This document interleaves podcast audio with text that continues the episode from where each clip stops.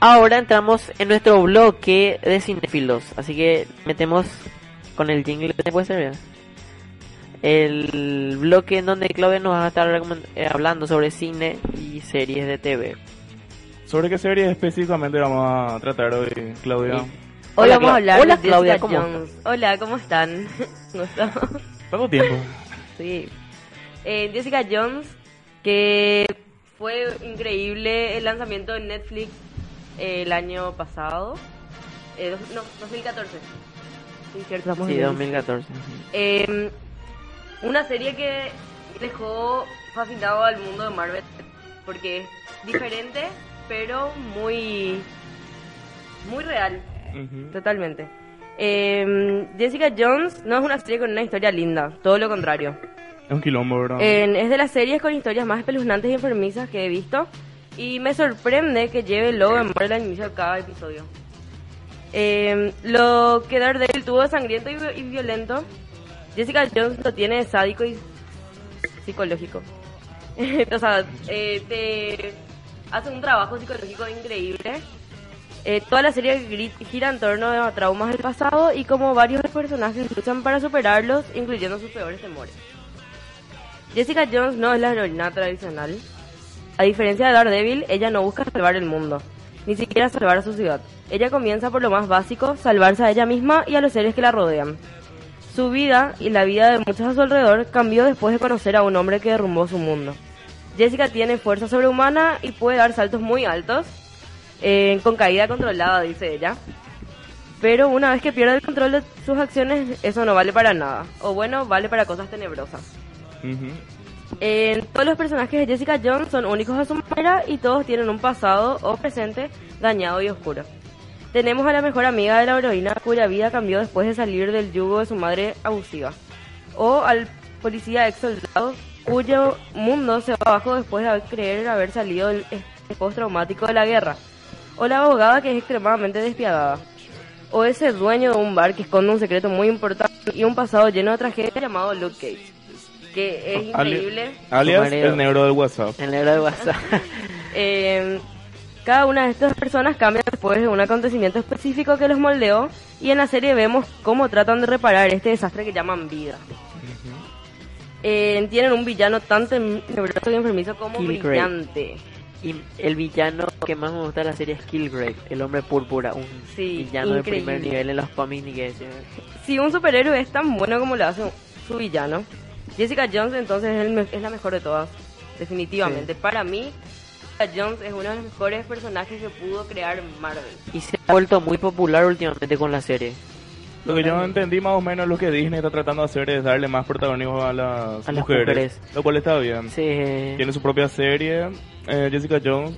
Hicieron que Star Wars gire en torno a una mujer, como lo es Rey en el episodio 7. O sea, va creciendo el mundo del cine gracias a Disney. Y va creciendo también el poder de la mujer en, el séptimo arte. Además, eh, la serie de Daredevil, Jessica Jones, Luke Cage y la que se va a estrenar dentro de poco que es de Iron Fist, eh, se van a estrenar para hacer la serie de The Defenders, que también va a ser protagonizada por Netflix, o sea, la productora Netflix va a ser, y va a ser una serie que va a romper. Netflix vino con todo. Totalmente. En el universo de Marvel, en, el cine y la televisión al menos, hemos visto muchísimos villanos. Algunos inolvidables, como son Loki, Kingpin, Red, Red Skull, no sé si recuerdan, y otros tan sosos y aburridos que no sabemos cómo llegaron a tener su propia película, por ejemplo, como Ultron, Yellow Jacket, que realmente ni siquiera, para mí al menos, Ultron fue uno de los peores. Qué mala película fue. Desperdiciaron el personaje. Totalmente. A mi gusto desperdiciaron mucho el personaje. Ultron es uno de los villanos más fuerte que ha tenido Vengadores, una inteligencia artificial que no es cualquier inteligencia artificial. Para mí, en la película desperdiciaron mucho el personaje. Tenía diálogo de Pinocho. Y no te olvides de El Mandarín, que para mí fue una aberración. La peor película de Iron Man que he visto en mi vida fue. Desperdiciaron al personaje del Mandarín Encima, aparte que... fue un cliffhanger, si lo miras de algún lado, te pintaban el villanazo ahí y al final estaba, estaba con esa chica en el baño haciendo el número 2. sí, aparte que desperdiciaron el personaje, desperdiciaron a un gran actor como Ben Kingsley, que es un actorazo, Y definitivamente no me gustó los personajes. Y sí, concuerdo contigo, hay algunos personajes Yo me atrevo a decir que Killgrave, conocido en los cómics como el Purple Man, o el Hombre, púrpura, no solo se encuentra entre los mejores y más tenebrosos villanos de lo que Marvel ha hecho hasta ahora en el cine y la TV, sino que podría ser el mejor villano que tuvo Marvel. Además, el actor es de primer nivel. ¿Vos te acordás de el hijo de, eh, hablando de, eh, de este actor precisamente en el que hizo Harry Potter, eh, corregime Claudia, Harry Potter y el, la Orden del Fénix? No, el prisionero de Azkaban. Sí. Donde apareció él, le suplantó al profesor... El, él es un villano también en la saga de Harry Potter. El actor. Sí, el actor, de. Que hace ahora de... Ahora no recuerdo el nombre. Yo tampoco eh, Pero es un actorazo inglés. Eh, encima es hermoso. sí. Me gusta muchísimo su, los papeles que le hacen. Siempre le dedica horas y horas a cada papel y eso es genial. Para un actor que interpretar a un villano al menos. Clau, tengo entendido que Jessica Jones se renovó para una segunda temporada. Sí, eh, todavía no hay fecha confirmada pero este año vamos a estar presentando la segunda temporada de Jessica Jones, que deja al final un suspenso. Eh, hay muchas cosas inclusas para poder lograr la segunda temporada, porque lastimosamente, al parecer, Killgrave no hay. A mí me, me encanta la actriz de Breaking Bad, la sigo a la, a la Fleck Está ¿Cómo era su nombre? Se me, se me pasó. Eh, yo la seguía en Apartment 23 o 21. 23. En Fox. Fox. Buenísima la serie. Era la eh, novia de, de Jesse en Breaking Bad. También, salió en, también salió en una película que no recuerdo cómo se llamaba, pero era una película... Ah, en la película Ni en tus sueños se llama. Esta actriz, que la, la, era la del tipo este que se creía número uno y la chica que salía era número 10 era muy bueno. Kristen Ritter. Ah, buscó al mismo tiempo. Atiende como mujer. Jane Breaking Bad, actriz. no, no, Kristen Ritter. Y en el ámbito del cine, Claudia, ¿tenés alguna película de tu preferencia que nos quieras contar? ¿Alguna reseña de alguna película? Reseña de una película, por ahora nada. ¿No tenés preparado nada? No. Hoy preparé solamente Jessica Jones porque estoy loca por eso. Para el próximo programa, entonces preparando también sí. Genial. Además estamos a full acá. Es tipo el mes del Guasón. Se estrena The Killing Joke y un par de semanas uh, después viene Suicide Squad. Suicide Squad, esa película hay que ir a ver. Estamos esperando. estamos acampando frente al cine para verla. Yo Y yo creo que DC, el universo cinematográfico de DC se va a reivindicar con esta película. Ojalá. Dios, porque sinceramente las últimas películas de DC para mí dejaron mucho que desear eh, el, dijeron, los críticos opinaron mucho acerca del, del de, la película extendida de Batman y Superman. Es medio flojo también. No, pero el, el DVD que sacaron de la, de la versión extendida de Batman Superman le gustó muchísimo a los fans. le, gustó muchísimo. A mí me gustó la película. un 6 en una escala de 10. Yo tuve la oportunidad de ver Venían bien hasta lo del argumento de Marta. Ay, cagaron de lo lindo. Marta. Además, pero le tengo fe a. Vamos a ver. Como, el, que como encarna el príncipe payaso. El mejor guasón de toda la vida va a ser en el cine Heath Ledger. Y no le van a superar. Yo creo que Heath Ledger es, mi amor platónico y va a ser por siempre y no importa que yo no viva. no va a ser. Y el mejor Joker del, del universo animado más de los videojuegos es Mark Hamill. Sí. Bueno, chicos, no, no, no, crean que nos olvidamos de ustedes. Estamos trabajando con ustedes acá, así que eh, estamos en el, en el bloque de cinéfilos. Eh, ¿Quién más? Eh, ¿Quién es el que sabe un poquito acerca de la vida de Dave, de su, de su vida en el cine? Porque aparte de ser cantante, también es actor. ¿eh? Actúa en muchas producciones. También es director. Bueno, alguien que es director, fue director de varios videos of Fighters, ya, ya viene ya como director de dos documentales y tiene también su actuación en una película de Tenacious D, como El Diablo. También el baterista de Foo Fighters, Taylor Hawkins, también tuvo una actuación en una película que se llama CBGB. El que CBGB era un, era un pub, club? Sí, el club CBGB, que era un pub muy famoso en Nueva York donde era así un pub así muy hecho bolsa le pero que los grandes grupos de punk estuvieron ahí todos Blondie, The Ramón, Sex todas esas grandes van a estuvieron ahí y es una película que trata sobre eso y Taylor Hawkins, el baterista de Foo Fighters, interpreta a Iggy Pop en esa película. Y eso son la, la ¿cómo es?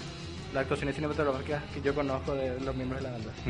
También tengo entendido que Foo Fighters ha realizado muchas producciones alrededor de documentales o acerca de la vida de sus integrantes o de la banda en sí. Comentanos vos un poquito, vos como fan un poquitito, ¿qué opinas acerca de todo eso? Y se nos cae todo. Yo yo personalmente a, mí me, me encantan los, documentales. Primero está el documental que es Back and Forth, que es un documental sobre la historia de la banda que fue dirigido por otra persona.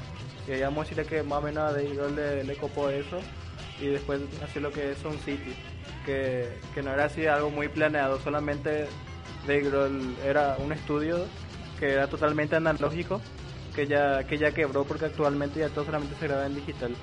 Y la, la consola que es de una marca NIF, que es una consola legendaria, que le da un sonido muy distinto a las bandas anteriores que las bandas de ahora y Dave Grohl simplemente compró esa consola y compró nomás él para su estudio y ahí vamos a decirle, tuvo la idea de, contar una historia de, toda la banda y cómo era el proceso para que la gente vea cómo, cómo, cómo van cambiando los tiempos. Antes, por ejemplo, en la, época, la época analógica, los músicos tenían que ser realmente buenos.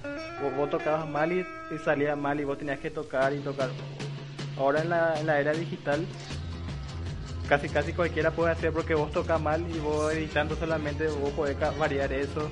Todo es más manipulable y los artistas ahora vamos a decir, ya no es más por la parte musical, es más bien por, por, la parte sonora y, y antes los, artistas eran mucho mejores porque tenían que ser realmente buenos para grabar y eso es más o menos lo que Dave Grohl trata. Muchísimos álbumes se grabaron en su sitio, ¿verdad? Como Nevermind, uno de Slim, ¿no? También, ¿verdad? Sí, mucho. Eh, grabaron Slim, ¿no? grabó Metallica, grabó Guns N' Roses, Nirvana, Lisa Machina, la lista es interminable. Y eh, ahí a música fue que nació el concepto de de, de, Sound City que era transmitir a las, las generaciones de ahora cómo era antes los artistas y cómo como la era digital fue cambiando eso. Lo que lo que no estoy muy de acuerdo con Dave Grohl es que de repente ella ella me parece muy excesivo ya su, su no sé si odio sino su postura sobre la era digital. No le gusta para nada lo no, no le gusta para, no le gusta para nada porque es como que se, se pierde el factor humano. Tanto no le gustaba grabó en su garaje. él, él también opinó acerca del reality show The Voice. Él había dicho que es un desperdicio de programa. jugar tu voz Sí, que nadie puede jugar. Eh, inclusive se hizo, hizo una comparación acerca de Nirvana, de que chicos pueden estar en su garage tocando músicas eh, y, no, y no sabiendo tocar guitarra y empezando a practicar, a practicar. Y quién sabe, pueden llegar a formarse unas grandes bandas. La frase exactamente no recuerdo cómo está, pero fue algo así. Against Machine también tiró muchísimas puteadas contra The Voice. O sea, ¿cuándo Roy Against Machine no está puteando? Esa es la pregunta. no, también, ¿verdad? Algo que dijo sobre eso The Voice es que Dave Grohl dijo que si Bob Dylan va a The Voice, van a decirle que su voz es muy nasal. Imagínense a Bob Dylan que se va Cierto, cierto. Van, van, a criticar por eso. O sea, el tema que él dice no, no, es cantar así perfecto, pero cantar con el alma. Transmitirle a la gente sin importar. Aunque vos no cantes, vamos si no ser mejor cantante, si vos, si vos transmitís algo muy bueno, a la gente le llega. Es muy tiene respeto a las personas que se animan a demostrar su música. O sea, él le respeta al que se anima a subirse en el escenario y tocar música. Eso saca el sombrero eh, a ese tipo de personas, no precisamente que tienen que ser perfectos. Por eso es que juzga también. es muy borde esto que hace The Voice. También que se fueran talentos, pero eso de juzgar y trozarle mal a, los pobres amateurs. Y increíblemente, eh, en las audiciones, se suelen hacer audiciones en vivo también y donde hay voces tan increíbles que ninguno de los jurados aprieta el puto botón. O sea, un desperdicio de voz realmente. Eh, como estaba diciendo mi compañero hace rato, Dave y dijo acá también el amigo, eh, Dave Grohl ha participado en muchos documentales. documentales y es lo que es también participó en una de las bandas eh, compuesta por Jack, el actor Jack Black y su amigo, no recuerdo el nombre, que es ellos Él participó en, el videoclip, uno de ellos que era el de también lo tengo un capo también. Ahora, yo quisiera eh, saber algunas películas o algunas series que ustedes como fans bueno, no ¿Tu favorito o si no para recomendar? Fighter, algunas series, si son de ver muchas películas, así que algunas series se recomiendan. Como siempre recomendamos audiovisuales en este bloque, a ver qué, qué nos recomienda para la audiencia. Muchas series, no sé cuál elegir. y la verdad que yo estaba huyendo de una serie porque sabía bien que si empezaba a ver me iba a enganchar. Y efectivamente pasó, que es Game of Thrones. El coloso de HBO. Sí, el, la culpa de Claudia. y Luis Soria. Como siempre les está ¿Alguna, ¿Alguna serie que recomiende o algo? Alguna, o alguna película? ¿Y película? Híjole, eso sí que yo soy interminable porque tengo... Sí, una para, película para favorita. la recomendación. Ay, está, depende, está de Vendetta, está Amelie, no No sé, puedo decir muchísimo el tema de, las series, por ejemplo, yo, yo era una persona que, que nunca veía series. Y una vez así vi que estaba haciendo un trabajo en la computadora de mi hermana y vi que tenía las primeras tres temporadas de Breaking Bad. Y dije, ah. voy, voy, a ver voy a ver un capítulo para ver qué tal. No quiero ser mi amigo. Y, y, en esa misma tarde vi toda la primera temporada. y, eh, y el tema de películas a mí, me gustan mucho los clásicos, pero las películas que yo recomiendo son son películas latinoamericanas que, o sea, no, no, no nosotros estamos muy, muy acostumbrados a lo que es de Hollywood, a, consumir el mercado anglosajón, a, las grandes producciones que de, millones de, de, inversiones, pero también existen películas como decirle latinoamericanas en otras zonas que a pesar de que no, no tengan vamos el presupuesto que son muy buenas. Y la que recomiendo son una película argentina que, que se nominó al, Oscar a Mejor Película eh, Extranjera, pero perdió con una película rusa que se llama Relatos Salvajes de Damián Cifrón.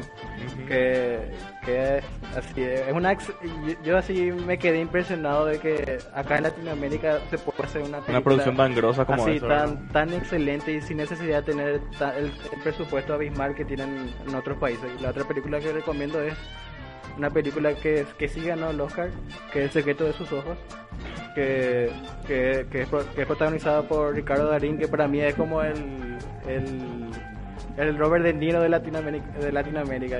Yo, yo empecé a ver, verla en sus películas, empecé a ver todas las películas y realmente me, me quedé impactado porque yo antes daba muy, muy de menos al cine de nuestra zona pero después te das cuenta que, que si, si los argentinos pueden hacer grandes cosas, nosotros también podemos. Y, y eso, que...